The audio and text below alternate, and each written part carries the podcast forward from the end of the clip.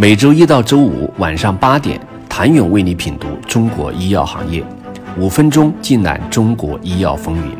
喜马拉雅的听众朋友们，你们好，我是医药经理人、出品人谭勇。经过七年磨合，这一次药价谈判在流程规则日益完善下，准备充分的药企预期更加明确，在医保准入的博弈中有了更多的想法。各个公司都更为审时度势，从多个维度去考量自己最后的选择。当然，这个选择最终也只能由市场上的表现来检验。正大天晴、康方生物的派安普利单抗以及玉衡生物的赛布利单抗这两款同靶点、同适应症的产品的企业均选择了放弃。对于这一结果，一个很明显的逻辑是，在霍奇金淋巴瘤这一适应症上，这是进也不赚钱的产品，这是企业情理之中的选择。首先，从两款产品的适应症来看，显然这两款产品已经是妥妥的后来者。二零一八年十二月，信达的信迪利单抗首个获得国家药监局批准，用于治疗复发或难治性经典型霍奇金淋巴瘤。二零一九年，信迪利单抗该适应症以九点八八万元每年纳入医保。这也意味着后来者如果要进行医保谈判，就必须在价格方面向先行者看齐。另外，霍奇金淋巴瘤其实是患者人群偏小的适应症。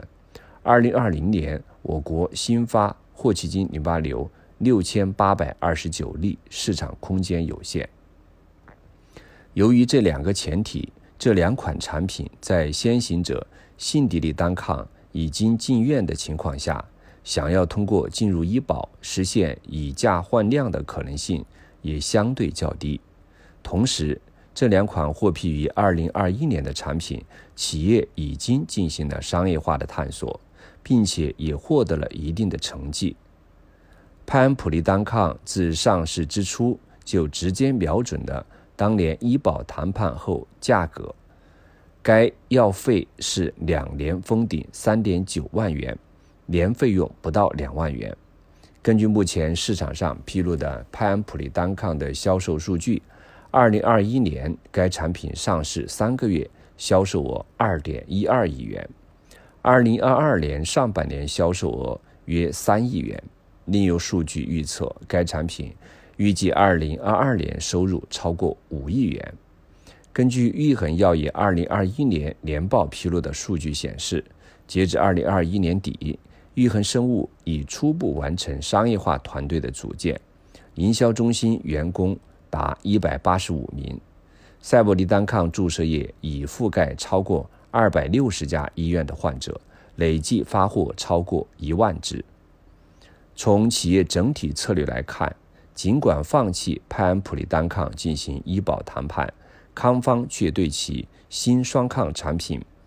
卡杜尼里单抗注射液下了不少功夫。二零二二年六月，卡杜利里单抗通过优先审评审批，附条件批准上市，适用于既往接收含铂化治疗失败的复发。或转移性宫颈癌患者的治疗，是首个获批上市的国产双抗，也是全球首款 PD-1 CTLA-4 双抗。其中涉及的 PD-1 正是其自身的派安普利单抗。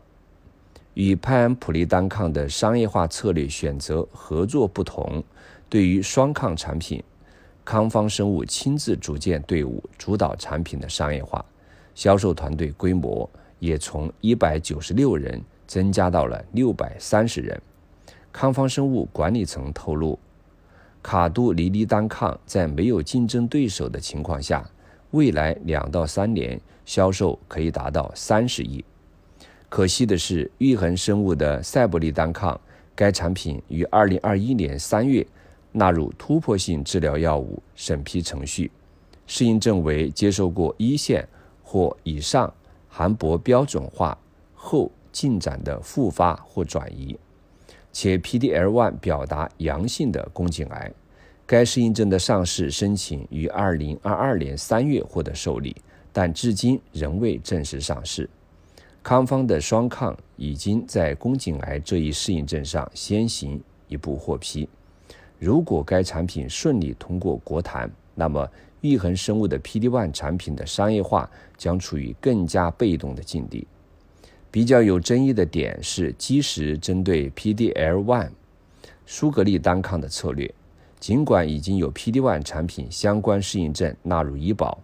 且今年谈判也有多家 PD-1 新增非小细胞肺癌适应症的谈判，但是作为一个较大的适应症，行业人士认为基石还是可以争取一下的。据了解，舒格利单抗在2021年底获批四期非小细胞肺癌适应症，在2022年5月。又获批用于治疗同步或续贯放化疗后无疾病进展的不可切除的三期非小细胞肺癌患者。该产品成为首个获批用于治疗同步或续贯放化疗三期非小细胞肺癌患者的 PD-L1 抗体，也是唯一同时覆盖三期和四期非小细胞肺癌适应症的 PD-L1 抗体。据悉。舒格利单抗在大陆的商业化由合作伙伴辉瑞负责，这也就意味着是否参与医保谈判由辉瑞来决定。